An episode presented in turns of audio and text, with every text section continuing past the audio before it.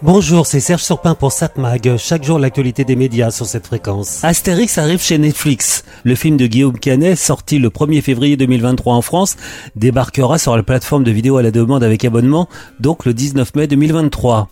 Ça semble rapide, très rapide. Il y a un truc qui va pas, vous allez dire.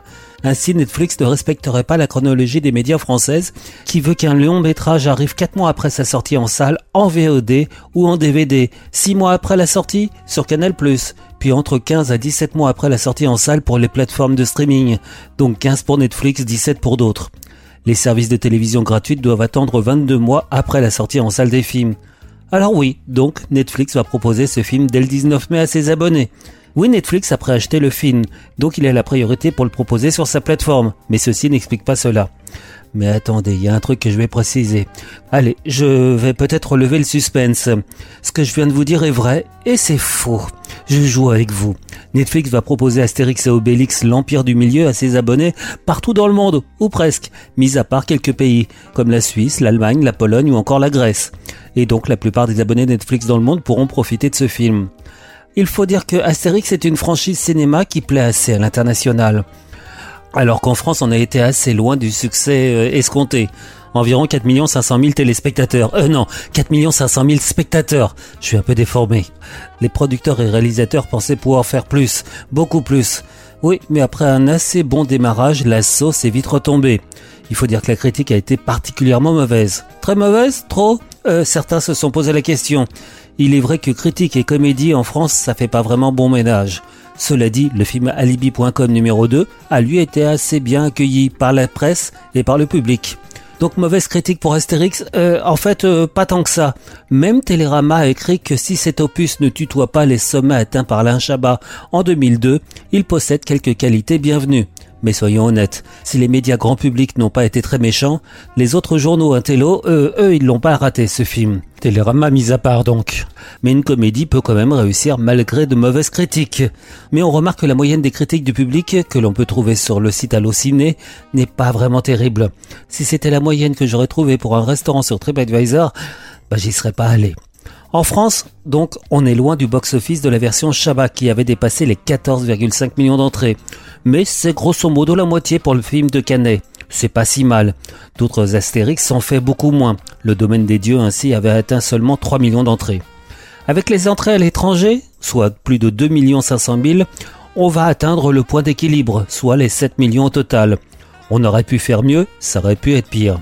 À noter qu'Astérix aura droit très prochainement à une série animée qui sortira aussi sur Netflix, quatre épisodes signés Alain Chabat. Bon, je termine cette chronique en disant que oui, le film Astérix et Obélix, l'Empire du Milieu, va sortir en mai 2023 sur Netflix, mais pas en France.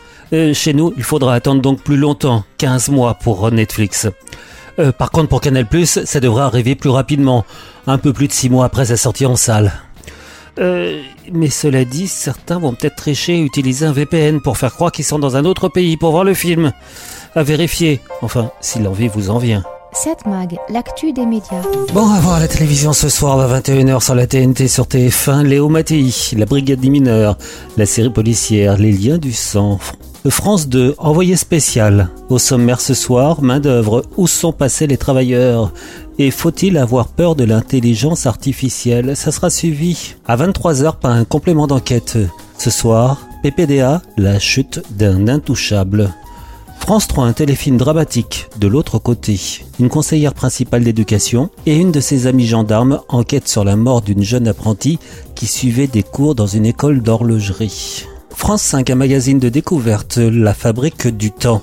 Les sociétés contemporaines hyper connectées sont le fruit d'une longue histoire, histoire de l'invention du temps et des outils pour le mesurer. Tiens, c'est un rapport avec le téléfilm proposé par France 3. M6, Les Baudins, grandeur nature, de l'humour. À noter que vous avez sur W9 un film de science-fiction qui s'appelle À la poursuite de demain. C'est signé Brad Bird et c'est avec George Clooney et Brett Robertson ainsi que Hugh Laurie.